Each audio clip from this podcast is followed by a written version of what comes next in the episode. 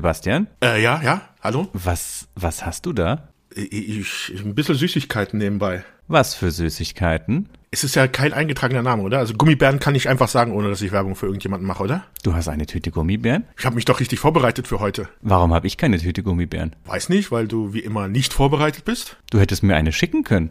ja, also bitte 7 Euro Porto für 1,50 Euro Gummibärchentüte oder, oder wie viel kosten die eigentlich heutzutage? Keine ich meine gerade 1,50 Euro für eine Tüte Gummibären heutzutage. naja, es kommt wahrscheinlich auf den jeweiligen Hersteller an. Ja, keine Ahnung. Ich, ich hab's ja. Also ich kaufe ja einfach ein, um zu gucken, was die Sachen kosten. Ich hab's ja. Es gibt ja diese, dieses Video, ich weiß nicht, ob du es mal gesehen hast, von Michael Jackson, wo er in so ein Antiquitätengeschäft geht. Mhm. Oder Antiquitäten. Ja, ich glaube, es waren Antiquitäten. Und da so rumläuft und er hat seine Entourage so um sich herum, die ihn begleiten, so Bodyguard und Sekretär und keine Ahnung. Und er läuft durch dieses Antiquitätengeschäft und du siehst, wie er einfach nur auf die einzelnen Sachen zeigt und einfach nur sagt so, this is mine, this is mine, all these are mine. Und einfach nur so auf die, auf die Dinge zeigt und du siehst diesen, diesen Antiquitätenhändler, wie er sich schon die Hände reibt und freut weil er denkt, er macht hier Geschäft seines Lebens mhm. und verkauft das alles und im Hintergrund siehst du die ganzen Sekretäre von Michael Jackson, die so den Kopf schütteln und meinen, mm -mm, nein, nein, der wird schon wieder vergessen haben, was er gekauft hat, wenn er aus dem Laden raus ist. Wir machen das nicht. so stelle ich das mir bei dir vor, wenn du im Süßigkeitenladen bist. Ja, also siehst, bei mir ist es eher so, ich zeig halt auch auf alles, aber es ist halt keiner da, der es mir dann einpackt. Also genau. es bringt halt einfach nichts. Die Leute fragen sich immer, mit wem du da redest, wenn du in dem Laden stehst das da gehört mir und das da gehört mir. Und dann komme ich nach Hause und wundere mich, wo sind denn die ganzen Scheißsachen? Ja, wenn dich die Security aus dem Laden geleitet und sagt, ja, ja, alles gehört Ihnen, Herr Thies, natürlich.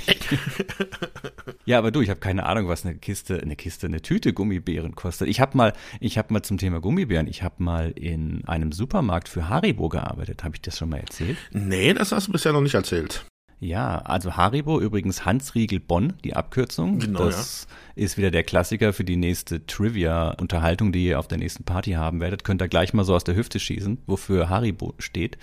Und die hatten in meinem Heimatort, haben die dann quasi Vertreter gehabt und dann bin ich da durch die Supermärkte getingelt und habe immer die Haribo Ware eingeräumt in verschiedenen Supermärkten und bin dann da bezahlt worden. Das heißt, ich habe mal für Haribo für Gummibären gearbeitet. Hm. Das war der große Karriere-Sprung in meinem Leben. Da, da war die Chance, aber hast du nicht ergriffen. Ja, viel mehr kam danach nicht. Aber gut. Ich glaube, wir sollten mal wieder sollten mal langsam zu unserem Thema eigentlich kommen. Stimmt. Die ganzen Zuhörer werden sich hier fragen, was ist eigentlich mit denen los? Herzlich willkommen zum Laber-Podcast. Moment mal, Sebastian, das sind doch diese, das sind doch, das ist doch genau das, diese Celebrities der B, C, D-Riege, die einfach nur so, so Laber-Podcasts machen und damit Du müsstest uns dann aber, glaube ich, eher so bei XYZ oder so äh, ansiedeln. Ja, ich ziehe uns ein bisschen hoch. ja. ja. Wir sind dann irgendwo bei, bei keine Ahnung. Stimmt, ich habe es ja wieder gemerkt, weil es war ja Dreieichkon und mit dir da rumzulaufen ist ja, als wenn man mit einem Celebrity unterwegs wäre. Ja, Dreieichkon ist schlimm, ne? Überall kommen sie von allen Seiten und, und wollen einem die Hand schütteln und, und Hallo und hier und da und Küsschen rechts und Küsschen links. Es tut mir leid, das ja, ein, einmal den Messias war. anfassen, so ungefähr. Ja, genau. Aber hey, du konntest dich da in meinem Lichte, in meinem Glanze so ein wenig sonnen und. Wie? Ich wurde doch immer nur weggestoßen, damit ich da nicht rankomme. Von meiner Security, genau. Moment mal. Na gut, äh, dann, dann lass uns doch mal den Bogen spannen, genau. Sebastian. Warum sprechen wir heute so sehr über Gummibären? Ja, weil wir uns heute mal wieder über eine Zeichentrickserie unterhalten werden. Ich bin, muss ja immer aufpassen. Ich muss ja mit Anime, Manga und Zeichentrick bei dir ja aufpassen. Das ist auch was völlig Verschiedenes. Ja, das, ja, ich weiß. Das kannst ich weiß. du nicht durcheinander bringen. Aber mit Zeichentrickserie, äh, da treffe ich's, oder? Da ist jetzt nicht, dass ich da irgendwie falsch gerade abgebogen bin. Ja, du kannst noch Cartoon sagen. Cartoon, ich glaube, okay, das ja. ist noch so die US-amerikanische Richtung noch ganz okay. Aber Anime, Hilfe, ja. nein. Also wir reden über die Disney-Serie Disneys Gummibärenbande oder halt im englischen Original Disney's Adventures of the Gummy Bears. Und an dem Punkt sollten wir sofort anfangen, das Lied zu singen, oder? Äh, Eins, ich singe niemand, ich singe drei, nein. Und Gummi. Nein, nein, das tue ich den Zuhörern nicht an, dass ich noch hier singe. Aber ich kann dich warnen, Sebastian, es wird heute sehr musikalisch, denn allein dieses Lied, darüber könnte man einen eigenen Podcast machen, ja. Mm, wann hast du die Serie zum ersten Mal gesehen?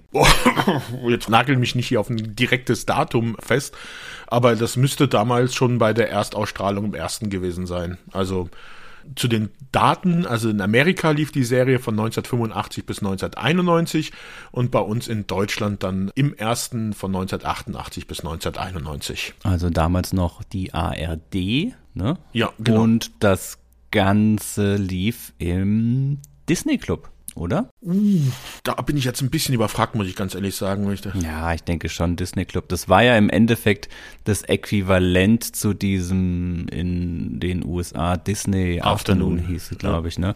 Ja, und das war ja so der Auftakt, kann man ja schon jetzt sagen, für den großen Schwung an, ich sag mal, hochwertig produzierten, unvermarkteten Disney-Cartoons oder Samstags-Cartoons. Ja, also mit der Gummibärenbande haben wir halt auch den speziellen Fall. Das ist halt auch damals von Disney die erste Fernsehserie gewesen. Also Disney natürlich bekannt für ihre ganzen abendfüllenden Filme, Zeichentrick, Animationsfilme, halt Schneewittchen, Bambi, König der Löwen und was weiß ich nicht alles. Aber man hatte sich bei Disney immer vom Fernsehen eigentlich ferngehalten, weil hm, die Animationsserien im Fernsehen hatte man, war man der Meinung, die sind qualitativ nicht gut genug und die eigenen Produktionen sind einfach viel zu gut, um das als Fernsehserie zu machen.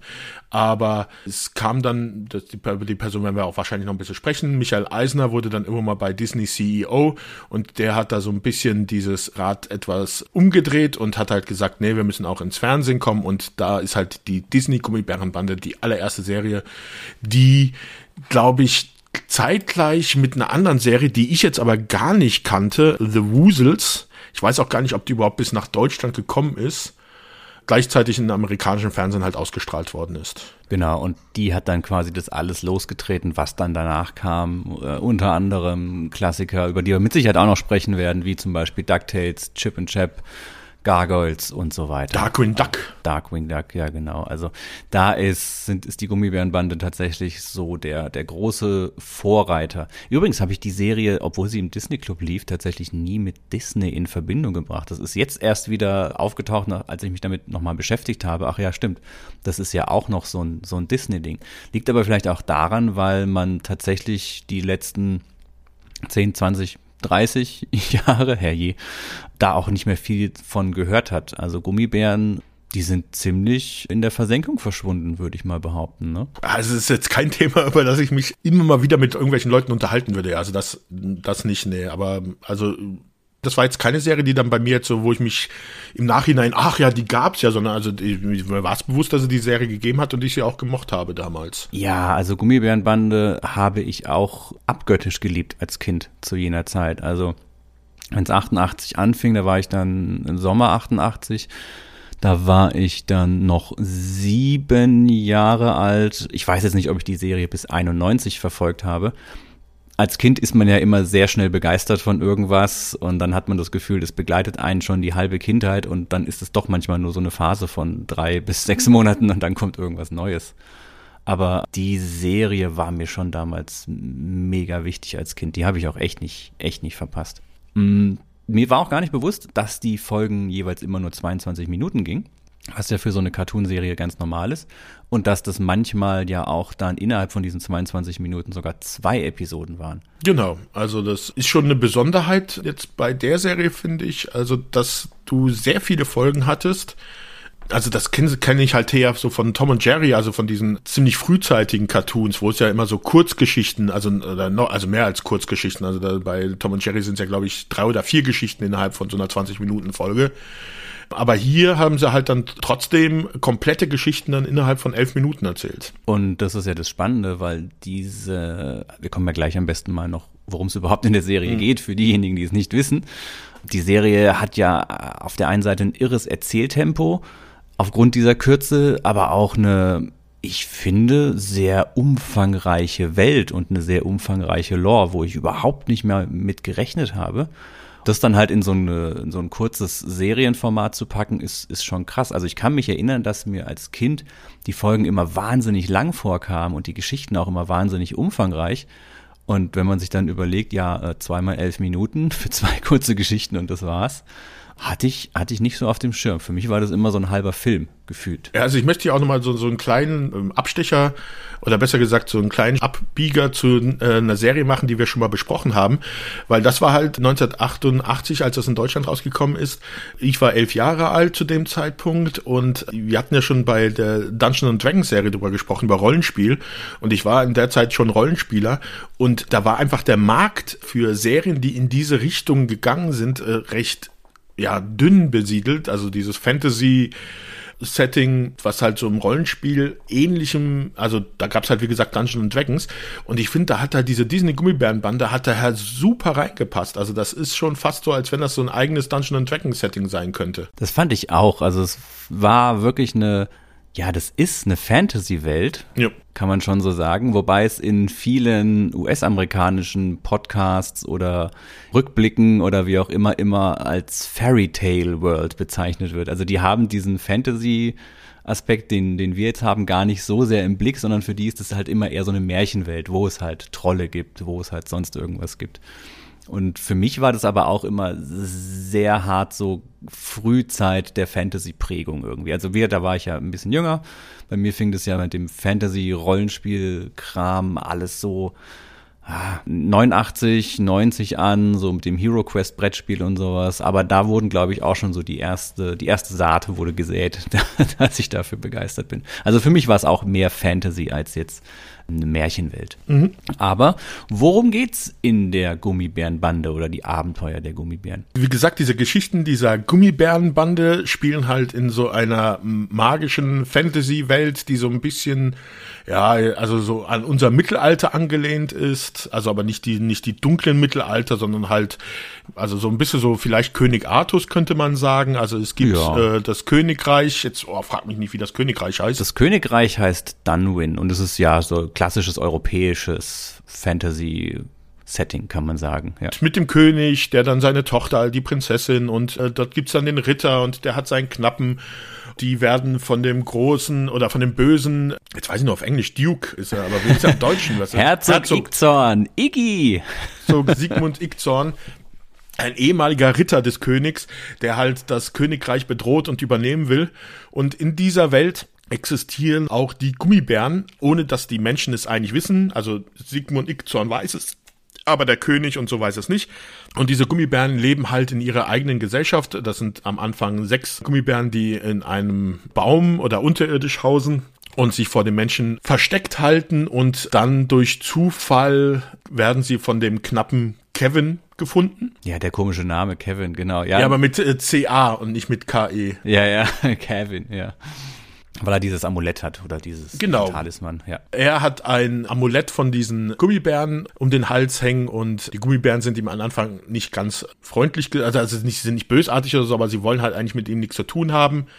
Auf jeden Fall mit diesem Amulett können sie dann das große Buch der Gummibären öffnen, das sie bei sich äh, haben, wo die ganzen guten Taten und die Geschichte der Gummibären drin steht, weil das ist auch, das finde ich halt auch für so eine Kinderserie eigentlich sehr bemerkenswert, diese Hintergrundgeschichte dazu. Denn 500 Jahre vorher, bevor diese erste Episode passiert ist, gab es ein großes Reich der Gummibären und die haben sich dann zurückgezogen wegen der Feindseligkeit der Menschen und nur ein paar Gummibären, diese sechs sind halt hier äh, in diesem Dorf zurückgeblieben und halten sozusagen die Stellung, während der Rest der alten Gummibären über das Meer hin, also, also fast ja Herr der Ringe, die Elfen. Naja, ich finde es ja äh, dahingehend ganz, ganz lustig, weil sie wissen ja selber nicht so richtig so ihre Herkunft ja. oder was alles geblieben ist. Daher brauchen sie ja das Buch. Und das finde ich wiederum so lustig, weil du gerade gesagt hast über das Meer, ne? Das ist ja eine amerikanische Serie. Wir haben ja gerade gesagt, die Gummibären als Süßigkeit von Haribo in Deutschland. Das heißt, die Gummibären, entweder sind sie nach Deutschland dann geflohen oder sie haben deutsche Wurzeln. Das ist irgendwie, kannst du interpretieren, wie du magst. Aber finde ich ganz, ganz witzig. Okay. Ja, auf jeden Fall gibt's halt noch viele Überbleibsel dieser alten Gummibärengesellschaft. Also es gibt so ein unterirdisches Transportsystem, das so ein bisschen achterbahnmäßig ist.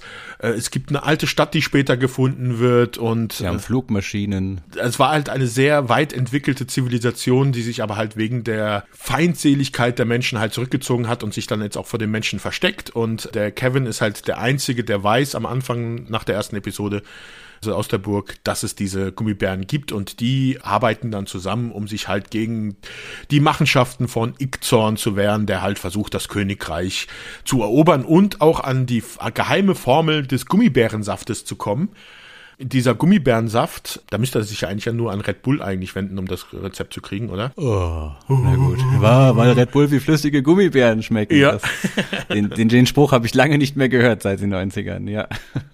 Nee, weil die Gummibären haben halt noch diesen besonderen magischen Trank, so ein bisschen Asterix und Obelix mäßig, der aber sie, sie jetzt nicht extra stark macht, sondern mit dem können sie halt. Sie hüpfen dann rum wie Ping-Pong-Bälle. Ja. Ne? ja. Aber die Gummibären müssen Gummibären sammeln, um Gummibärensaft zu machen, ne? Weil genau. die sammeln ja Beeren, die wachsen da ja in mhm. den Wald in, an, an Sträuchern. Und wenn ein Mensch aber diesen Gummibärensaft trinkt, dann wird er halt für kurze Zeit extrem stark.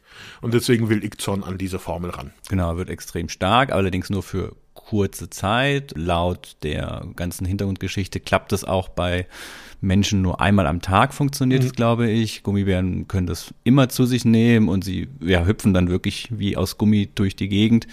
Und ich glaube tatsächlich, es ist sogar irgendwo mal manifestiert gewesen, dass Menschen, die Gummibärensaft trinken, dass die allerdings ihre Macht dann nicht gegen Gummibären selbst einsetzen können. Also das ist auch nochmal entsprechend in der Lore so, so ein bisschen verankert. Und es gibt eine ganz besondere Regel, wie Gummibärensaft hergestellt werden muss, wie die Beeren eingekocht werden, wie oft man links rum, wie oft man rechts rum rühren muss, während man den herstellt. Ähm, sehr umfangreich. Ich frage mich immer, weil ja die Gummibären sich zurückgezogen haben, ob es da eine tragische Geschichte, also es ist ja eine tragische Geschichte, von einem großen Krieg zwischen den Menschen und den Gummibären gegeben hat mit mächtigen epischen Schlachten oder oder dergleichen. Natürlich ist es in der Zeichentrickserie nicht äh, weiter angegeben, aber es wirkt manchmal so, dadurch, dass das ja auch alles martialisch mit Waffen und Schwertern und sonst wie dargestellt ist. Ne? Das ist dann, wenn Peter Jackson die Realverfilmung von den Gummibären macht. Das, ist dann die Story dazu. So eine, so eine, so eine Grim Dark Version ja. davon, von dem Ganzen, ja. Das Spannende ist ja in dieser Welt, wir haben ja schon gesagt, es ist eine Fantasy-Welt und der Kevin ist halt der Einzige, der an diese Gummibären glaubt zu Anfang und er wird dafür auch dann verspottet und gehänselt, so haha, äh, Kleinkind, du, du glaubst an Gummibären. Im gleichen Moment gibt's aber Trolle, die durch den Wald laufen. Ja. und die Leute sofort denken, ah, Trolle. Ach ja, Trolle sind okay, aber Gummibären, da glaubt keiner was dran. Also. Ja, Im Deutschen sind's Trolle, im Englischen sind's ja Oger. Ja, was ja auch passt, das ist ja dann auch auch wieder so ein bisschen dieses, bei Unge Ungeheuer waren sie doch einfach nur, das waren doch einfach nur die, die Ungeheuer von Herzog Ickzorn. Die Tumpen und Dummen, ja. Zu wenig auf Deutsch jetzt geguckt gehabt, muss ich ganz ehrlich sagen. Ja, wirklich? Okay. Ich habe tatsächlich nur die deutschen Sachen gekannt. Ich habe mich, ich habe mich jetzt bei der Musik noch mit anderen Sprachen beschäftigt, aber die Folgen selber habe ich gar nicht auf Englisch geguckt. Das ist wieder so ein Ding, was ich auch, glaube ich, nicht auf Englisch gucken Ich habe mir mit Absicht mal, als, weil, weil mich halt so manche Begriffe interessiert haben im Englischen, hatte ich mir mhm. extra auf Englisch angeguckt. Also wir haben ja auf jeden Fall eine reichhaltige Fantasy-Welt mit einem ziemlich umfangreichen, ich sag mal, Cast an Haupt- und Nebenfiguren für eine, für eine Zeichentrickserie zu der Zeit von Disney wirklich sehr überraschend viel. Du hast vorhin diesen schönen, diesen schönen Vergleich gebracht mit Tom und Jerry, wo es im Endeffekt genau zwei Figuren sind. Haben wir hier halt einen wirklich sehr, sehr umfangreichen Cast. Wenn du Max kann ich mal kurz die einzelnen Gummibären aufzählen? Wollen wir eigentlich dann im Anschluss erst so an die Entstehung der Serie gehen? Oder? Wie du willst. Dann lass uns doch jetzt erstmal so ein bisschen, weil wir eh schon in der Serie ja. drin sind, an die einzelnen ähm, Figuren nochmal rangehen. Also wir haben Cubby, Grammy, Gruffy, Sunny, Tummy, Sammy. Das sind die sechs Hauptgummibären. Cubby war der Kleine, der immer mit diesem Holzschwert rumgelaufen ist. Grammy war die Mutter. Gruffy, der, mürrisch, der mürrische Sunny, die mit dieser Elvis-Tolle und dem, dem Peter Pan-Outfit.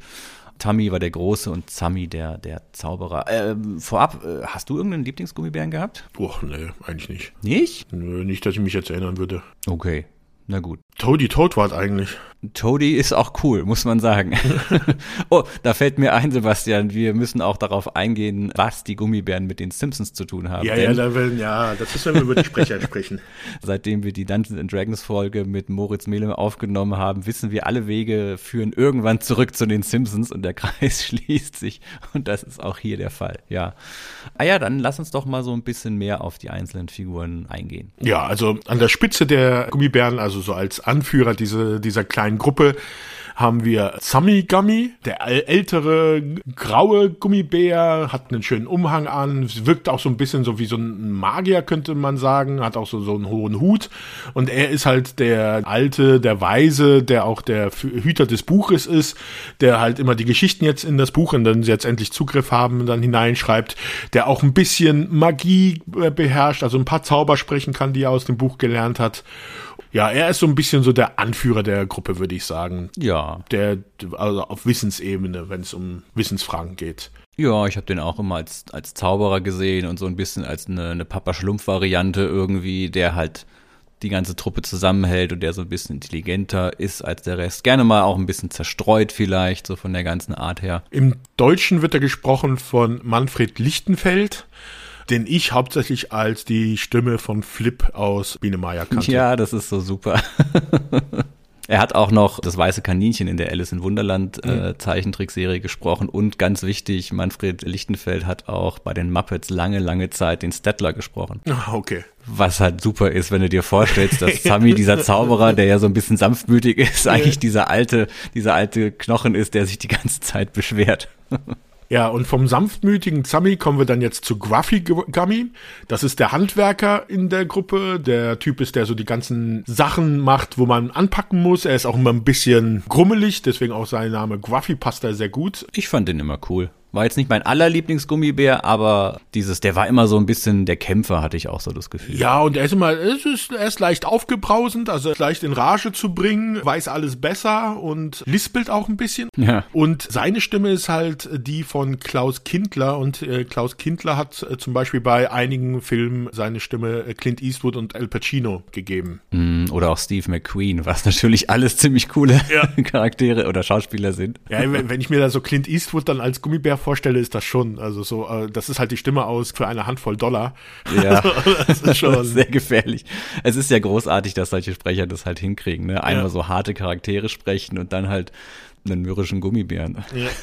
Dann als nächstes haben wir die Grammy Gummy. Das ist so die Matriarchin, die, also die Mutter in dieser Gruppe, die halt immer so das Auge auf die kleinen Kinder hat, die auch dafür zuständig ist, dass der Gummibärensaft gekocht wird oder auch, dass sie die ganzen anderen Nahrungsmittel herstellt und ist immer so die, die Mutter für alle. Ja, Sie hat eine sehr klassische Mutterrolle. Sie ist ja auch immer mit so einer Schürze. Ja. Ist sie ja gekleidet und ja, das Kochen und das Saubermachen und alles, das ist ja, also irre, was sie für eine Mama-Rolle. Also Grammy ist ja auch irgendwie. Ja, passt, eher so Großmutter ja ist schon fast ja. von der Stimme her. Wird im Deutschen gesprochen von Eva Maria Lahl. Die war mir jetzt nicht so bekannt. Also sie hatte, äh, Betty White hatte sie in ein, zwei Filmen gesprochen. Naja, und wir haben hier die erste Simpsons-Referenz, ne? sie spricht die Mutter von Rektor Skinner. also es wird sich gleich komplett einmal jetzt dann auch in Richtung Simpsons drehen, wenn wir die weiteren Figuren haben. Ja, aber da haben wir schon die erste Simpsons-Figur. Äh, ja. Von der Grammy kommen wir nun zu Tummy Gummy. Den Namen.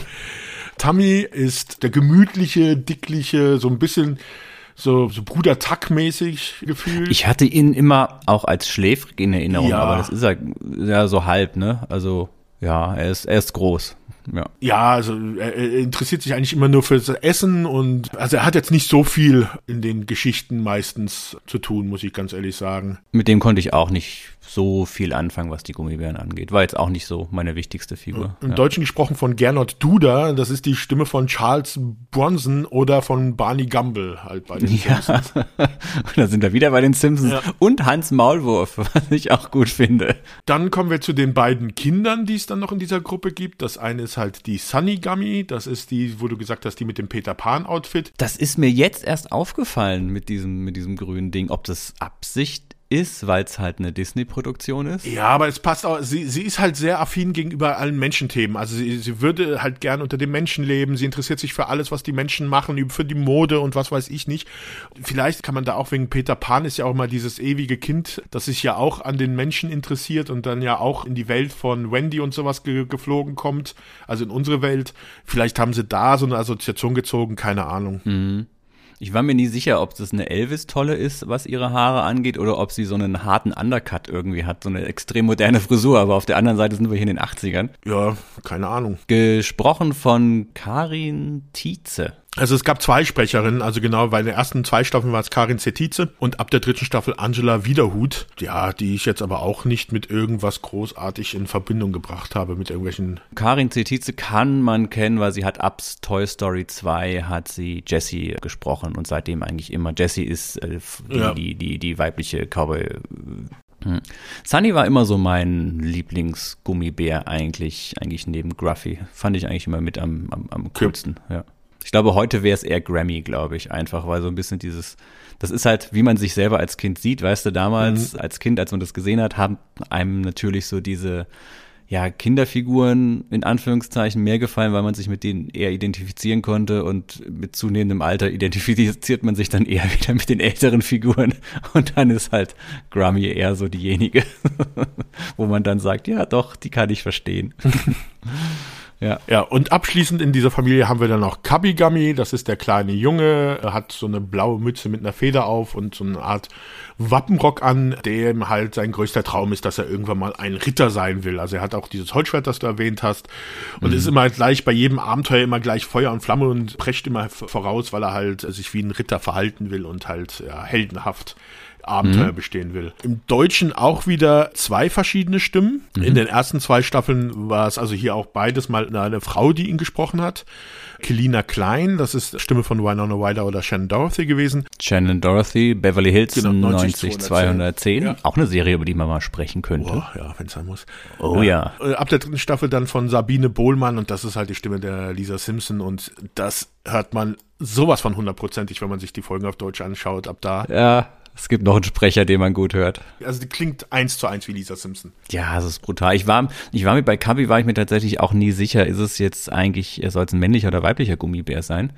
Aber es ist ja oft so, dass Sprecher innen dann häufig Kinder dann eben sprechen, egal ob es dann männlich oder weiblich ist. Aber bei Kabi bin, weiß ich bis heute nicht. Ich glaube, es sollen eher sein. Ja, ne? ich würde sagen, das ist ein Junge. Also das ja. ist auch von wegen, er will Ritter werden und sowas, das passt eher in, ah, okay. in der 80er, 90er Jahren. Ich weiß nicht, ob die da dann schon so modern gewesen sind, während das ein Mädchen dann Ritter werden will. Ah, nee, nee, es macht, es macht natürlich Sinn, weil Kabi ja immer so ein bisschen an Kevin dranhängt und Sunny hängt ja so ein bisschen an der Prinzessin Carla genau. so ein bisschen dran und dann, dann passt das wieder. Ja, okay. So, dann als nächstes gehen wir da mal zu den menschlichen Darstellern, oder Darstellern, also zu den menschlichen Figuren. Ja, aber Sebastian, wir haben ja jetzt schon hier sechs Gummibären und jetzt geht's noch weiter mit den nächsten Figuren. Also der Cast ist riesig, gell? Das ist schon ordentlich was, besonders weil halt mit späteren Staffeln sogar noch mehr dazugekommen sind. Mhm. Aber wir, ich glaube, wir, wir bleiben jetzt erstmal bei den wichtigen und mhm. da ist halt als Hauptcharakter eigentlich so, wahrscheinlich als die Identifikationsfigur für den kindlichen Zuschauer damals, ist halt Kevin, also der Knappe der Burg, der dann mit den Gummibären sich anfreundet, der schon so eine Art Teenager-Liebesgefühle für die Prinzessin hegt. Das habe ich immer großzügig übergangen. Das war mir damals in dem Alter immer sehr unangenehm, diese Sequenzen. ja. Ja, ist gut, gutherzig und auch mutig. Also sobald immer irgendwie der Herzog Sigmund Ickzorn irgendwo auftaucht, dann ist der Junge, Siggi. ja, dann ist der Junge, der ist sich da nicht zu schade, um sich dann auch gegen die Monster entgegenzustellen, obwohl er ja nur ein kleiner Knappe ist. Ja, was heißt nur? Knappe ist ja auf dem Weg zum Ritter, ne? Ja, ja aber zwölf Jahren oder wie alt er dann wahrscheinlich sein soll oder sowas. Ja, er ist der Knappe von Sir Tuxford. Ja. Der, der Ritter am, am Hofe des Königs ähm, gesprochen von Walter Reichelt und da haben wir nochmal eine Simpsons-Referenz. Und zwar spricht der auch Großvater Abraham Simpson, also Abe Simpson. Da haben wir schon wieder einen. Und ich finde, wenn man drauf achtet, merkt man's. Er spricht nicht so, so ganz alt, aber wenn man es einmal rausgehört hat, dann, dann ja, merkt man es schon. Ja, was kann man zu Sir Taxford sagen? Also Sir Taxford ist halt der Ritter in dieser Burg, der aber eher, ja, also er ist nicht, er ist nicht feige oder sowas, das würde ich jetzt nicht sagen, aber er ist, ist ein bisschen tollpatschig, trottelig. Genau das hätte ich gesagt, vielleicht eher nicht. Also er lässt sich halt leicht überrumpeln. Er ja. ist vielleicht ein bisschen naiv. Er versucht immer schon, also er ist schon ein Idealbild eines Ritters, zumindest was die Ja, also er ist über die Zeit hinaus. Also du siehst halt, er hat einen Bauch, also äh, die Haare äh, sind ihm schon teilweise ausgefallen. Er hat nur noch so eine, so eine tolle, so eine, äh, die auf, oben auf dem, auf dem Kopf sitzt und an der Seite. Also der Mann hat seine Ritterjahre eigentlich hinter sich. Ja, er ist so, er ist so ein, so ein alter Ritter. Das, das kann man gut sagen, ja. So ein alter Ritter, der halt jetzt auf der Burg so den Herbst seiner Ritterschaft in, in Ruhe genießt. Aber er hat doch, glaube ich, auch das Kommando da über die Burgwache und so weiter, ne? Ja, ja, das ist es halt. Also er ist eigentlich für die Verteidigung der Burg zuständig. Also, huh. ja, aber das machst du doch immer so, wenn du weißt, hier, der ist eigentlich über seine Zeit hinaus. Ah, was machen wir jetzt mit dem Ritter? Den kannst du nicht mehr raus aufs Schlachtfeld schicken, fremde Königreiche erobern. Ah, die Gummibären haben wir ja auch schon besiegt ja, hier soll er hier die Burg verteidigen, ist gut. Da muss er nicht viel machen, hat einen Ort, an dem er halt sitzt und dann kann er bis zur Rente dann da die Wache herumscheuchen. So stelle ich mir das ungefähr vor bei ihm. Ja. ja. Und der Chef von allem ist natürlich der König Gregor, der Herrscher dieses Königreichs Dunwin. Schon eine sehr imposante Figur, also mit einem Brustkorb, der schon an He-Man ähnlich, äh, finde ich, äh, äh, heranreicht von der Masse. Ja, so der klassische gute, gütige, ja. grauhaarige, weißhaarige, bärtige König, ja. Ja, der auch zum Beispiel dann auch ein Ohr für den Knappen hat. Also wenn dann der Kevin ankommt und hat irgendwas gesehen oder sowas, also er hört ihm zu, also er ist König. Eigentlich müsste er gar nicht auf den Knappen hören oder sich mit dem niederen Volk abgeben, aber das ist so, ist halt nicht König Gregor. Und das Bemerkenswerte da ist halt dann auch wieder die deutsche Stimme die ist halt Norbert Gastel und das ist halt Homer Simpson. Den haben wir immer. Den, Den haben wir immer, immer wieder dabei. Ich glaube, in den letzten drei Cartoons-Folgen oder so haben wir immer irgendwann Norbert Castell erwähnt ja. gehabt. Also er ist, er ist immer dabei. Stimmt, bei Mask hatten wir ihn und bei der Dungeons and Dragons Serie ja. hatten wir ihn auch. Ja, aber ich finde es halt geil, dass Homer Simpsons der König sozusagen hier in diesem äh, Dunwin ist. Wobei er da ja sehr milde ja, spricht. Also aber man hört, Mask, es, man hört es. Ja, bei Mask, wo er den Miles Mayhem, den verrückten, bösen General gespielt hat, da hat man öfters mal durch das böse Lachen und sowas den Homer rausgehört. Hier finde finde ich, hält er sich noch sehr zurück und er kann auch anders klingen als jetzt ja. nur wie Homer Simpson, ja. Der gütige König auf jeden Fall. Er ist so vielleicht so ein bisschen so eine Vaterfigur oder sowas, so eine generelle. Und apropos Vaterfigur, er hat auch eine Tochter, das ist die Prinzessin Kalla. Das ist die einzige andere Person, die später im Verlauf der Serie neben Kevin aus der Burg weiß, dass es die Gummibären gibt und auch mit denen zusammen dann die Abenteuer erlebt. Sie ist auch eine ziemliche abenteuerlustige Draufgängerin die aber auch für die Zeit, also für die 80er, 90er schon sehr ja auf sich selbst auch achten kann. Also die ist auch, die tritt auch mal jemanden ans Knie, wenn es sein muss. Es ist so dieses klassische Serienmotiv, ne? Da gibt es irgendein Geheimnis im Wald, aber nur die Kinder wissen ja. davon und die Erwachsenen kriegen es halt nicht mit oder verstehen es nicht oder für die ist es halt irgendwie im Verborgenen, aber die Kinder haben diese geheime Einsicht und diese geheime Freundschaft, die halt der Welt der Erwachsenen irgendwie fehlt. Ganz typisch, ne? Also man kann jetzt schon sehr stark eigentlich Parallelen zu den Schlümpfen ziehen, muss man sagen. Die Schlümpfe haben ja auch dieses, dieses Dorf, keiner glaubt an sie, außer der Bösewicht, also da ist es halt Gargamel und dann gibt es ja auch noch diese beiden oh, ich weiß nicht mehr, was es bei ihnen stimmt. Das waren doch so Musiker oder sowas, die da auch so Jugendliche, die die dann treffen. Ach, es gibt ganz viele Serien, selbst aktuelle Serien wie zum Beispiel Trollhunter oder sowas. Also, ja. dass halt immer Kinder irgendwie den Einblick in ein geheimes Königreich haben, das so eine parallel zu der menschlichen Erwachsenenwelt existiert. Das ist ja in Cartoons aller Art so ein so häufig aufgegriffenes Motiv, was man da irgendwie ja immer, immer wieder sieht. Ne? Mhm. Wir haben noch ein paar weitere interessante Figuren. Ich würde aber eigentlich nur noch, naja, nur noch zwei Figuren eigentlich nennen. Die Bösewichter jetzt. Ja, da hätte ich aber wirklich nur zwei, ja. die relevant sind. Und ansonsten, der Cast ist dann tatsächlich noch lange nicht zu Ende. Also es gibt noch viel, viel mehr Figuren. Und dabei haben wir nur, ja gut, 65 Folgen. Ich war übrigens ganz überrascht, sechs Staffeln, 65 Folgen. Also da waren ja relativ wenig Folgen dann pro Staffel, ne? Ja, also wir kannten es ja von He-Man oder sowas, wo du dann, was weiß ich, wie viele Folgen in einer Staffel da vollgepackt hattest. Aber das ist auch, werden wir vielleicht bei der Entstehung dazu kommen, das ist, glaube ich, aber auch halt die Art der Produktion. Also die Serie war halt sehr äh, aufwendig eigentlich. Mhm. Aber lass uns zu dem Bösewichtern kommen, zum deinem geliebten Siggi. Iggy. Herzog Ickzorn, ja. Äh, sorry, äh, also Herzog Ickzorn ist neben Don Canaille für mich eine der tollsten Zeichentrick-Bösewichte, die es gibt. Dieser völlig unbeherrschte, niemals einsichtige, schurkische Herzog, der da auf seiner verfallenen Burg lebt und einfach nur von Gram und Hass zerfressen ist und diese Armee von Ungeheuern quasi kontrolliert. Also nicht mal eine Armee, ist ja nur eine Bande von Ungeheuern kontrolliert. Mm, ich fand den immer total super. Gesprochen von Thomas Reiner. Äh, hier haben wir bedingt eine Simpsons-Referenz. Okay. Der hat unter anderem dem Professor Farnsworth in Futurama gesprochen. Also hm. wir sind da wieder so in der gleichen, in der gleichen Gegend. Und ich mag ihn einfach. Ich fand den auch als Figur immer sehr beeindruckend, weil der ist ja immer in so einem Kettenhemd gekleidet, quasi mit so einer Kettenhaube, mit seinem, mit seinem schwarzen Zwirbelbart, den er da hat. Ich fand den schon immer so ein bisschen einschüchternd. Das war ein cooler Bösewicht. Hat mir gefallen. Also er war früher mal bei dem König angestellt, aber wurde dann ins Exil geschickt, weil er sich gegen den König konspiriert hat. Seine, Burg heißt Castle Dragmore auf der er dann lebt, aber die glaube ich auch erst recht spät vor. Also am Anfang äh, ist er irgendwie nur immer im Wald unterwegs. Also die Burg, glaube ich, wird erst irgendwie viel später dann irgendwann mal erwähnt. Ja, das Geile ist, er hat ja noch den Zwillingsbruder, ne, den Victor yeah. Zorn, der das totale Gegenteil von ja. ihm ist. der halt einfach so der der gute aller guten Paladine ist und der auch alles immer so ein bisschen auf die leichte Schulter nimmt, weil er so unglaublich gut ist. Ja, aber der kommt glaube ich auch nur ganz selten vor, oder? Ja, es ist nur so eine kleine Nebenfigur, aber es ist, ich finde es halt, also klar er findet es immer sehr, sehr schade, dass, äh, nee, halt blöde. Ikzon schämt sich dafür, dass sein, dass sein Zwillingsbruder äh, so gut geworden ist und so heldenhaft, nicht umgekehrt, ja. Und dann kommen wir jetzt zum eigentlichen Held der Serie, meiner Meinung nach. Okay. Äh, Toady Toadwart. Ja, Toady, unterwürfiger kleiner Toady. der ist so. Ah, Großartig. Toady ja. Toadwort ist halt einer dieser Trolle, Ungeheuer, Oger oder was halt auch immer, nur halt irgendwie viel zu klein geraten im Gegensatz zu den anderen. Also wenn die anderen irgendwie so doppelt menschengroß sind, hat er halt nur die Größe, also das haben wir auch noch gar nicht. Gummibären sind halt noch kleiner als Kinder, also die sind wahrscheinlich, wenn du so, so auf Zentimeter, so irgendwie 50, 60 Zentimeter groß, oder? Oh, vielleicht ein bisschen mehr. Ja, sie, sie sind wirklich nicht, nicht sehr groß, ja. Vielleicht maximal einen halben Meter oder sowas, je nachdem.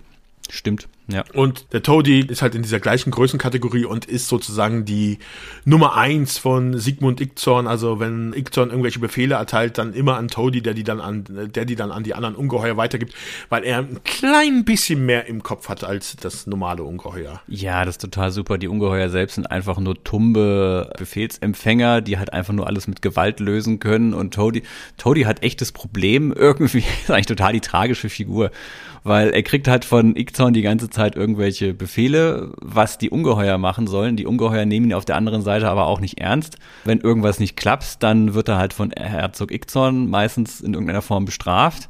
Oder halt die Ungeheuer nehmen ihn aus, irgendeiner, aus irgendeinem Grund auseinander, sei es jetzt absichtlich oder unabsichtlich. Also eigentlich ist Toady wirklich der tragischste Charakter dieser Ja, und ich glaube, er ist auch nicht wirklich böse. Also mir kommt es in vielen Folgen immer vor, er, er führt halt die Befehle aus, weil er halt sonst eins auf den Deckel kriegt, aber ist er wirklich, äh, will er das, was der Ichzorn will? Das ist eine sehr philosophische Frage, Sebastian. Das ist einfach ich glaub, wahrscheinlich. Das ist zu tief in diese Serie. Also das, das, so war das nicht gedacht, dass man sich das so anschaut. Ja, er ist zur falschen Zeit in die falsche Rolle geraten ja. und jetzt kommt er da leider nicht mehr raus. Ja. Ne? Das das ist jetzt so das, das Problem an der Sache. Selbst wenn man ihm die Tür öffnen würde, dass er ein normales Leben führen könnte, er könnte es, er würde es nicht tun. Obwohl er weiß, dass es für ihn besser wäre. Ja, fast schon so ein shakespearischer, tragischer Charakter. Ich denke auch, da steckt viel dahinter. Wir sollten den Podcast jetzt an dieser Stelle uns hauptsächlich nur noch um, um, über die Motivation und das Leid des Toadies besprechen, ja. Gesprochen im Deutschen von Hans-Rainer Müller, am besten bekannt als Quasti der Clown oder Bender in Futurama.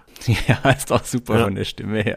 Wobei Wobei er ja als Toady eher so ein bisschen etwas, etwas höhere, quietschigere Stimme hat. Dieses tiefe Raue vom Bender hat er, hat er so gar nicht. Dafür ist er ja eher so der Kleine. Ja. Ja, Mai, und dann haben wir noch so viele andere Figuren. Es gibt noch viel mehr Gummibären. Es kommt noch ein Barbarenstamm von Gummibären, ein Typ, der in einem Luftschiff rumfährt, dann ein Handwerker, der, der zieht sogar äh, bei denen, glaube ich, sogar ein. Also der, der ist dann später recht häufig dabei in der letzten Staffel. Aber ja, aber das ist halt die Grundcast und damit hat's halt angefangen und das sind auch die wichtigen Charaktere für. Und das sind auch dieser, die Charaktere, die ich in Erinnerung behalten habe, muss ich ganz ehrlich sagen. Ja, also ich kann mich hauptsächlich an die Charaktere ähm, erinnern, über die wir jetzt gesprochen haben. Und dann noch diese Barbaren-Gummibären, weil die halt so mit Waffen so krass ausgerüstet waren und weil die ja immer noch so eine Ecke tougher waren irgendwie. Mhm. Also ich, wir haben ja vorhin gesagt, dass ich ja immer so das Gefühl hatte, Gruffy ist so ein bisschen der Harte in der ganzen Sechser-Konstellation, in der ursprünglichen.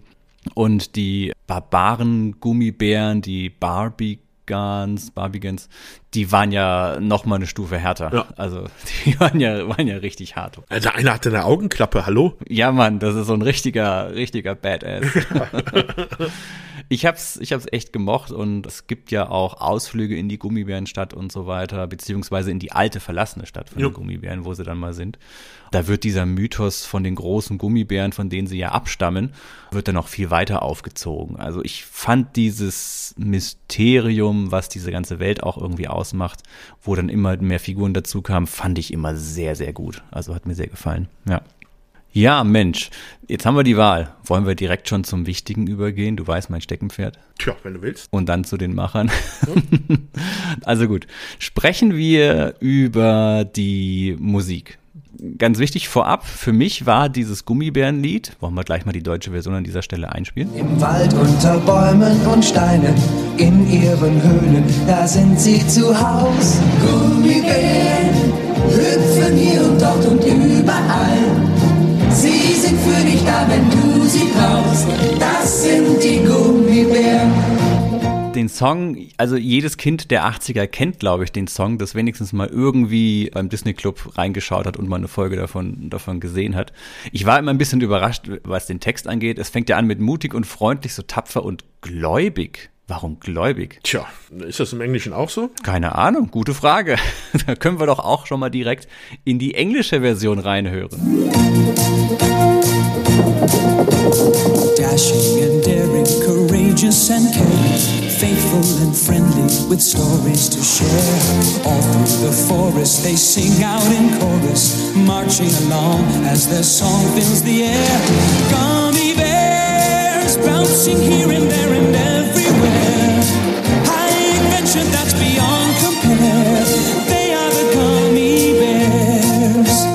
Aber dann auch faithful and friendly. Also ja, aber faithful ist halt, kann es ja auch äh, faithful gegenüber Leuten sein, also nicht nur über. Ja, ich glaube, dieses Gläubig bezieht sich jetzt nicht unbedingt auf einen religiösen Aspekt, sondern vielleicht auch eher dieses Glauben an sich selbst ja. oder Glauben an das Gute. Aber beim ersten Mal bin ich so ein bisschen über diesen Satz gestolpert. Der Song ist ein Riesenerfolg gewesen. Der wurde ja in über zehn Sprachen übersetzt. Ich habe auch gleich noch mal ein paar von den ganzen Sprachen, dass wir da mal reinhören können, weil es sind wirklich großartige Versionen dabei.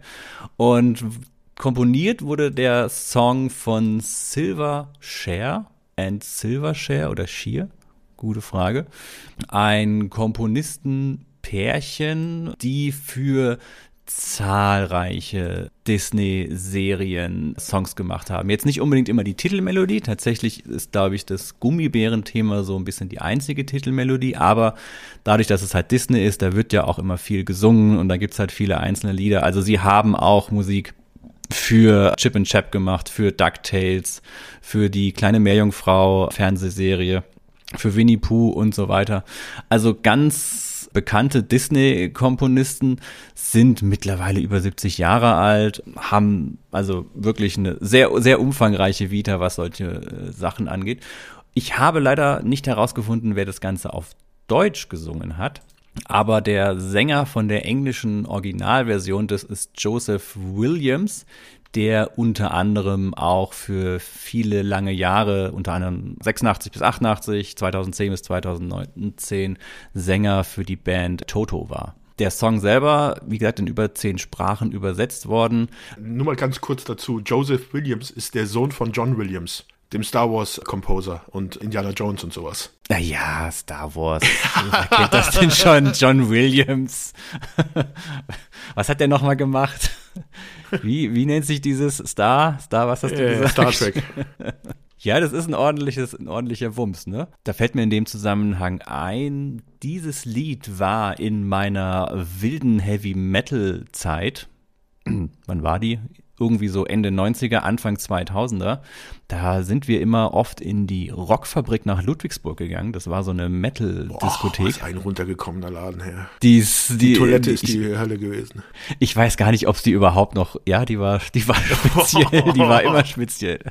Ich glaube, es gab noch eine Rockfabrik in Augsburg, beziehungsweise also die in Ludwigsburg, die gibt es definitiv nicht mehr, die wurde abgerissen, aber das war so unser Stammladen mhm. einfach. Das Gummibärenbande-Lied war so mit der Rausschmeißer dann. Echt? Wenn wirklich rum war, dann lief dieses Lied nochmal so richtig. Dann wurde das Licht angemacht und dann lief die Gummibärenbande.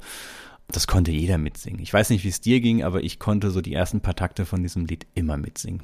Und das ist auch so ein Ding, wenn irgendeiner irgendwo in meinem bekannten Umfeld anfängt, einfach nur mit Gummibären und dann kommt sofort aus irgendeiner Ecke dieses Hüpfen hier und da und überall. Das, das ist einfach, das ist, glaube ich, von unserer Generation schon ein gewisses Stück Jugendkultur. Aber dieses Lied, wie gesagt, in zig andere Varianten übersetzt worden. Und da sind ein paar ganz spannende Varianten dabei. Und da hören wir doch jetzt einfach mal so im Einzelnen rein. Först era sånger som för många gånger. Djupt in i skogen, där lever de än. Hipp hurra! Springend red ik mij weer keer op keer Daarom heet ik ook een gummibeer Ik ben een gummibeer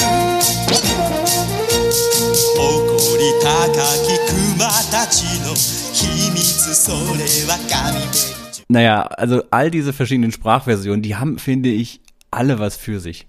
Da ist jede irgendwie sofort catchy, jeder hat irgendwie dieses Ding, dass man sagt, ja, das ist bestimmt auch in diesem und jenem Land genauso gesungen worden wie in Deutschland. Was ich spannend finde, ist, dass sehr oft einfach dieses Gummibär gar nicht übersetzt wurde, sondern immer halt als Gummibär beibehalten wurde. Ne? Ja, ich kann mir auch gut vorstellen, dass es auch einfach ein Produktname ist. Also, dass Gummibären auch in Holland Gummibären oder auch in Schweden Gummibären heißen. Mhm. Ja, mit Sicherheit diese, diese, diese Wiedererkennung entsprechend. Wo wir gerade bei dem Thema Produktname sind, zu meiner Zeit gab es ja auch wahnsinnig viel Gummibären-Merchandise. Also ich kann mich daran erinnern, dass es Fruchtjoghurt gab und dass es irgendwelche Fruchtsäfte gab, auf denen die Gummibären drauf waren, die okay. ich auch total gerne gegessen und getrunken habe als Kind. Ich kann mich an kleine Gummibärenfiguren erinnern. Ja, so zeitweise war da, gab's da, glaube ich, schon relativ viel, dass die immer irgendwo aufgetaucht sind. War das bei dir auch so in der Erinnerung? Nee, oder nicht. hast du da gar nichts gesehen? War das für dich eine reine, eine reine Serie? Ja, einfach nur also so ich habe da überhaupt, Gucken. überhaupt gar keine Erinnerung an irgendwas in der Art. Na gut, bei mir war das auf jeden Fall schon so, dass ich da, wie gesagt, als Kind extrem von, von angetan und begeistert war. Da auch wahrscheinlich meine Eltern dann einfach, wo ein Gummibär drauf war, das entsprechend dann für mich gekauft haben. Also ich weiß, dass es Funko Pop dann jetzt dem letzten nochmal gegeben hat dazu. Ja, und ganz schlimm, ja, ist schon ein Weilchen her, aber ganz schlimm. Es gibt sechs Gummibären und sie haben Grammy vergessen. Die, von Grammy gibt es kein Funko. Echt? Das ist unglaublich, warum sie die nicht gemacht haben. Ich verstehe es nicht. Vielleicht ist da ja irgendwas, aber es ist schon hart. Grammy, Grammy fehlt, die coole, ja. Tja, Mm, Ich habe eine Zeit lang ja Probleme gehabt, die Care Bears und Gummibären auseinanderzuhalten. was? Also das, das war für schon mich immer so. oder? Ja, ja, es ist was völlig anderes, aber wenn irgendwie andere Kinder über die Glücksbärchis gesprochen haben, hatte ich immer gedacht, hä, Bärchi, Bären, es gibt doch nur die Gummibären. Also die Glücksbären, die, die kannte ich gar nicht. Und deswegen habe ich das irgendwie immer ver verknuddelt und war irgendwie für mich immer eins, aber doch irgendwie nicht eins. Ich habe es nie so richtig verstanden. Mhm. Aber wenn ich jetzt sagen würde, Glücksbärchen oder Gummibären, mal abgesehen davon, dass es ganz unterschiedliche Settings sind, Gummibären sind schon cooler, oder? Ja, also die Care Bears sind ja, oder also die Glücksbärchis ist, sind ja schon verschrien halt wegen, also dieses Care Bear, ja, also die, die sind nicht gut gealtert, sagen wir es so. Die Gummibärenbande im Gegensatz dazu, aber das können wir vielleicht dann im Fazit auch, dann glaube ich, die sind im Gegensatz dazu ganz, ganz gut gealtert. Ich kann mich an ein paar Gummibärenbande-Folgen erinnern, die ich prinzipiell auch ziemlich gruselig fand. Ich kann mich an die Folge mit dem Gargoyle erinnern oder diesem Wasserspeier, der da als Statue immer irgendwo war und dann, der wollte, wollte glaube ich, sogar den König umbringen, kann das sein? Also richtig brutal. Mm, Ich kann mich an die Folge mit diesem Bildhauer erinnern, Der die ein, einfriert oder einfängt. Ja, der, der streut so einen Staub, glaube ich, auf die und dann werden sie zu Statuen. Fand ich auch super gruselig, die Vorstellung, in eine Statue verwandelt zu werden. Also da waren schon ein paar echt düstere Sachen, obwohl die Welt ja an sich ganz, ganz, ganz nett ist. Stellt sich die Frage, Sebastian, wie schmecken Gummibären eigentlich? ich meine damit die aus den Büschen. Ja, ist okay. Jetzt wird es aber ganz dü- düster. Ja.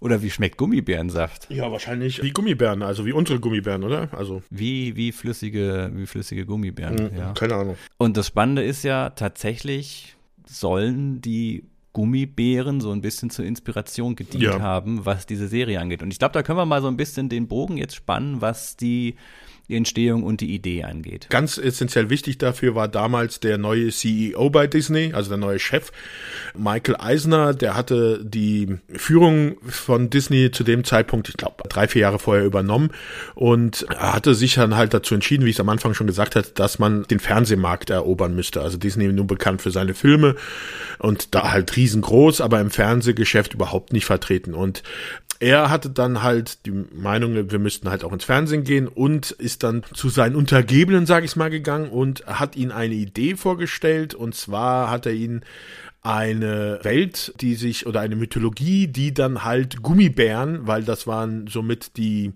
Lieblingssüßigkeiten seiner Kinder, das als Thema nehmen soll, weil er der Meinung war halt auch, das ist ein Thema, das auf jeden Fall alle freuen würde, Gummibären. Also jeder mag Gummibären und deswegen war das ein tolles Thema. Das hat er dann halt Jim Magan und Art Vitello vorgestellt und die waren aber beide wohl nicht so ganz angetan von der Idee. Also Jim Megan hatte mal in einem Podcast gesagt, ja, dass, äh, dass sie halt in einem Coffeeshop waren, wo er ihm dann die Idee vorgestellt hat und sie sich eigentlich dann nur im Kopf gekratzt haben und gesagt haben, der ist verrückt. Ja, die Vorstellung ist ja auch erstmal lustig. Hey, da gibt es diese Süßigkeit und wenn wir aus der Süßigkeit echte kleine Gummibären machen, die in einer Fantasy-Welt leben, unter einem Baum und die einen Saft trinken, mit dem sie rumhüpfen können wie Ping-Pong-Bälle. Das klingt auf den ersten Blick schon mal heftig. Das war, glaube ich, noch gar nicht alles so ausgearbeitet. Das war halt wirklich so, hier, wir machen äh, Gummibärchen. Da, äh, jeder mag die, jeder isst die. Und die haben sich gedacht, ey, das ist was, das essen wir jede Woche. Das ist doch dumm, daraus eine Show zu machen. Aber nee, nee, das müssen wir machen. Und dann hat er auch noch gemeint, haben sich die beiden halt hingesetzt. Jim hat dann halt angefangen, da irgendwelche Ideen aufs Papier zu bringen. Und das wären halt am Anfang womit die schlimmsten Ideen überhaupt gewesen. Die Entstehung hatte einige Hürden, aber wie gesagt, Michael Eisner wollte das unbedingt haben. Das wurde dann auch umgesetzt. Der große Vorteil von dieser Serie ist, wir hatten es ja schon bei diesen anderen Serien drüber gesprochen, bei He-Man, dass man da irgendwie immer versucht hat, oder auch beim Mask, da hatte ich doch, hatte ich doch diesen einen Ausdruck da irgendwie, diese Abkürzung, make it cheap dass man halt versucht hat, immer die Serien halt so billig wie möglich zu produzieren und mit so wenig Bildern wie möglich. Bei äh, He-Man hatten wir es ja, dass man da immer wieder die gleichen Körperabläufe genutzt hat und immer wieder verwendet mhm. hat. Die Serie wurde auch wie andere Serien in Japan dann gezeichnet, weil es einfach billiger war. Also die ganzen Charaktere wurden in Amerika erstellt und sowas und es ist dann auch von Disney einer rüber nach Amerika gegangen als Supervisor, der dann vor Ort war, wenn dann halt japanischen Zeichenstudios das dann gezeichnet haben. Aber so eine normale Serie habe ich Zahlen gefunden, eine normale Serie hatte irgendwie so pro Folge irgendwie so 12.000 Bilder und die Gummibärenbande hatten 20.000 Bilder was hauptsächlich daran lag, dass die sehr viele Hintergrundbilder viel mehr hatten. Also viele verschiedene und sehr viele detaillierte Hintergrundbilder. Die Charaktere selber bewegen sich nicht viel, da ist ziemlich viel halt nur über Mundbewegungen und sowas. Gesichter bewegen sich, sind jetzt nicht sehr ausdrucksstark, weil es halt auch bei den Gummibären ist halt auch ein bisschen schwierig, da Mimik sowas zu animieren. Aber der Aufwand, der da betrieben worden ist, der war schon um einiges höher als bei anderen Serien zu der Zeit. Ich finde, man merkt es der Serie auch richtig an, dass da mehr dahinter steckt. Die hat einfach viel mehr Schauplätze, wie du gesagt hast, gerade mit den verschiedenen Hintergründen. Durch diese hohe Schlagzahl, ich meine, wir sprechen hier ja von den 22 Minuten beziehungsweise 11 Minuten von der Geschichte, wechselt auch die Geschichte immer rasend schnell. Und ja, ich habe das Gefühl, da ist einfach ein neuer Level an Produktionsqualität reingeflossen, was das Ganze angeht. Man kann zwar die ganze Burg, ich glaube, die Burg, wo die Kinder leben und der König und so, die ist zwar nicht so ganz greifbar, aber ich hätte jetzt aus dem Stehgreif gesagt, die Heimat der Gummibären, also ihr äh, unter dem Baum, ihren, ja, ihren Wohnbereich, den kann man schon gut auch zurückverfolgen, wo die Räume alle stehen und wo das alles aufgebaut ist. Also das macht irgendwie insgesamt ein bisschen mehr Sinn, als dass hier einfach nur die Bilder runtergerissen wurden, um schnell die Geschichte zu erzählen und dann zum nächsten. Ja, also was auch bemerkenswert ist eigentlich für so eine Kinderserie, finde ich, es ist halt sehr viel auf vokaler Ebene. Also es wird sehr viel darüber geredet also das ist sehr, sehr viele Dialoge. Also nicht, natürlich gibt's auch seine Actionsequenzen, wo dann halt, wenn gegen die Bösewicht gekämpft wird oder sowas. Aber viel Geschichte wird über Dialoge, besonders auch der ganze Hintergrund über die alten Gummibären und sowas. Das wird ja alles über Dialoge näher gebracht. Und das, wenn man sich jetzt zum Beispiel Serien wie Mask oder sowas vorstellt, wo die Dialoge eigentlich gefühlt immer nur das sind, wo sie erzählen, was sie gerade machen, ist das auch schon ein Riesenunterschied. Die Serie hat ja auch bei der Pilotfolge, ich nenne sie mal in Anführungszeichen, das jetzt jetzt nicht so, dass es irgendwie einen Cold Opening gibt, so hier es beginnt einfach und mhm. dann kommt erst das Intro, sondern es beginnt hier sofort das Intro, so nach dem Motto, hey, das sind die Gummibären, die kennst du schon ewig und die sind jetzt da. Und es gibt zwar so diese ersten Kennenlernsequenzen, aber es wird nicht alles so Schritt für Schritt irgendwie den, den Zuschauenden erklärt, was das jetzt für eine Welt ist, sondern es wird einfach auch davon ausgegangen, das existiert alles schon immer so und im Endeffekt, äh, du lernst es darüber, dass die Charaktere, die Figuren in dieser Welt schon leben. Darüber lernst du dann diese, diese gesamte Welt kennen. Also es gibt hier gar nicht so einen großen Aufbau, dass in der Pilotfolge erstmal alle mit ihren Marotten groß erklärt werden, wer jetzt wer ist oder sowas. Also Ickzorn ist schon immer da. Ja, aber die Charaktere sind aber auch sehr eingänglich. Also da musst du nicht viel erzählen. Die sind äh, sehr gut dargestellt, sodass du halt innerhalb kürzester Zeit schon die dann wirklich verorten kannst. Ja, ja, klar, es ist ja eine Kinderserie und die Figuren sind ja auch natürlich darauf ausgelegt, dass man halt schnell irgendwie eine Identifikation hat, wie jetzt den, den Zauberer, die Mutter, die Kinder und so weiter. Das ist, das ist klar.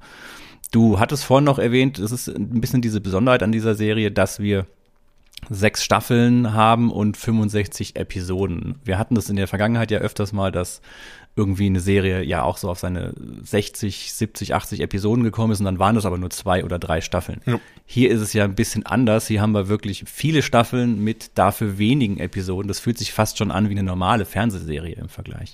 Ja, also eine, auch eine Zeichentrickserie zu der Zeit mit sechs Staffeln, das ist was Außergewöhnliches. Also nicht die Anzahl der Episoden, aber normalerweise waren dann nach zwei, drei Staffeln eigentlich bei den meisten Serien Schluss. Aber die haben da halt dann auch pro Staffel irgendwie 50, 60 Folgen gemacht. Genau, weil die waren ja eigentlich in erster Linie Vehikel, um Spielzeug zu verkaufen. Ne? Genau, und das ist ja hier gar nicht der Fall. Und hier haben wir wirklich eher dieses, okay, es gab ein Gesamtmarketing drumherum, aber hier ging es, glaube ich, auch eher die Serie an sich zu verkaufen, also Stichwort Syndication, dass man die wieder woanders auch laufen lassen konnte, was natürlich auch mit dieser kurzen Laufzeit ganz, ganz praktisch ist, ne? Ja, also mal so, das war halt der Anfang von Disney, dass sie halt in das Fernsehgeschäft eingestiegen sind. Und da hat sich dann ja auch mit der Zeit dann halt immer mehr entwickelt. Also die Serie war in Amerika, am Anfang haben sie sie bei NBC die ersten vier Staffeln gehabt. Die fünfte Staffel lief dann bei ABC und dann mit der sechsten Staffel hatten sie dann ihren eigenen Syndication mit The Disney Afternoon. Und da ist dann ja, kann man ja sagen, dass mit der Zeit dann halt da irgendwann mal die, ihre eigenen Disney-Programme dann daraus entstanden sind. Mhm. Also die Serie hat irre viel losgetreten, was das, was ja. das eben angeht. Übrigens, der Macher der Serie, der das letztendlich ausgeführt hat, der Jim Jimmen Megan, Jimmen Megan, der ist ja auch ein Tausendsasser, was der gemacht hat. Also dem haben wir ja wahnsinnig Sachen zu verdanken. Der hat dann noch ne? DuckTales created, war dann auch noch Schreiberling bei Chip and Dale Rescue Rangers, äh, Chip and Chap auf Deutsch. Mhm. Auch bei Duck und Duck hat er einige Folgen geschrieben. Ja, Darkwing Duck, Winnie Pooh war er dabei. Also da sind viele Sachen, wo du denkst, okay, aber allein Gummibären und DuckTales, ne? Ja. Das ist natürlich schon ein, ein, ein, ein Riesending, ja der sechsten Staffel war dann Ende. Bei uns in Deutschland weiß ich nicht, ob die in der richtigen Reihenfolge ausgestrahlt worden sind, die Folgen. Also in England weiß ich, dass es war, dass da ein bisschen durcheinander war. In England war sogar noch der spezielle Fall, dass sogar einige Folgen im Kino gelaufen sind. Im Vorprogramm von irgendwelchen Disney-Filmen wurden die dann auch ausgekoppelt und dann als Vorfilm äh, im Kino gezeigt. Das ist natürlich auch, also eigentlich super cool, wenn ich mir das mal so vorstelle. Mhm. Äh, es gab eigentlich eine Folge, äh, eine Doppelfolge, das ist die einzige Folge, die dann also so, also 45 Minuten dann sozusagen. King Ickthorn, Teil 1 und 2, die wurde, war eigentlich der Abschluss, wurde aber in der sechsten Staffel in der Mitte gezeigt. Das war eigentlich so der eigentlich der Abschluss und ist jetzt nicht so, dass da jetzt irgendwie Ixthorn für e ewig geschlagen gewesen wäre oder sowas, aber eigentlich hätte man davon die Geschichte weitererzählen können. Also es ist so, dass da die großen Gummibären von über des Sees mit dem Schiff sogar also auf dem Weg zurück sind, werden, müssen dann aber umdrehen, weil Ixthorn sie sonst vernichten würde. Man sieht, es gibt noch diese große Zivilisation und irgendwann mal in der Zukunft werden sie vielleicht aufeinandertreffen. Die Gummibären von uns, also die, die wir kennen und die alten Gummibären von über dem See. Ja, es macht ja aber auch Sinn bei solchen Serien, dass man das nicht irgendwie dann abschließt, ja. sondern quasi ein bisschen offen lässt. Wer weiß, wie es weitergeht. Gerade jüngere Zuschauer, die das vielleicht auch gar nicht so auf dem Schirm haben, dass eine Geschichte abgeschlossen sein kann, für die ist es ja auch immer dann ganz praktisch, wenn man so das Gefühl hat, es kann immer weitergehen. Es ist immer wieder, dass es irgendwie, da, da kommt noch was, da gibt es noch was. Das hält einen natürlich auch dabei. Ne? Mhm. Aber nach dem Ende der Serie war dann auch ziemlich schnell Schluss mit den Gummibären. Ich meine, klar, dann hat Disney ja erst richtig aufgedreht mit all den anderen Serien, die dann kamen. Also wir hatten es ja schon mit DuckTales und Chip and Chap und so weiter. Aber es ging dann nach 91 sehr schnell sehr still um die ganze Sache geworden. Also es ne? gab noch während der Zeit, während die Serie gelaufen ist, auch noch einen Comicstrip in diesen Zeitungs-Comicstrips, diese, ich weiß nicht, also ich kenne die jetzt nicht. Ich glaube nicht, dass die nach Deutschland gekommen sind, aber in Amerika halt, das sind diese typischen drei oder vier Bilder. Strips, die gab es dann halt für drei Jahre lang in Amerika, aber wie gesagt, die kenne ich gar nicht. Mhm. Ähm, die Serie lief noch auf dem Disney Channel. Ähm, in den 90ern ist eine mehrteilige VHS-Reihe erschienen, äh, eine achteilige, wo es veröffentlicht wurde. 2006 ist ein Volume 1 erschienen auf DVD. Mhm. Das ist allerdings nur die Staffeln 1 bis 3. Eine Volume 2 gab es dann nie, in Australien ist eine mehrteilige Reihe äh, an DVDs erschienen, aber auch nicht vollständig. Ich glaube, bis auf, dass es seit 2019 auf Disney Plus jetzt läuft, ist es wirklich schwer, die in irgendeiner Form, wenn man auch noch VHS hat, ja irgendwie bei sich zu Hause zu haben. Ne? Ist gar nicht so leicht. Ich weiß nicht, ob es von den deutschen Versionen gab. Ja, aber wie gesagt, Disney Plus halt, kannst du die alle Ja, aber wenn sie im Prinzip also. da den, äh, den, den, den Stecker irgendwann ziehen, ja, dann aber das, das werden sie nicht ist machen. das natürlich auch weg, ja. Ich kann mich bei der aktuellen DuckTales-Serie erinnern, dass es da eine Folge gab, wo auch Gummibärensaft mal kurz eine Rolle gespielt hat. Also da gab es ein Cameo. Also bei dem Chippendale, also bei Chip and Chap, bei dem Film von 2022 tauchen sie im Abspann in den Endcredits auf. Ach, echt? Ja, aber okay. nur ganz kurz. Also Samigami, Sunigami und Lady Bane. Lady Bane, die haben wir ja gar nicht erwähnt, das ist noch so eine Gegenspielerin. Ja, ist glaube ich so eine böse Hexe ja. oder Zauberin, die da auch noch ab und an auftaucht. Aber ja, der ist einfach sehr, sehr umfangreich, der Cast, ja.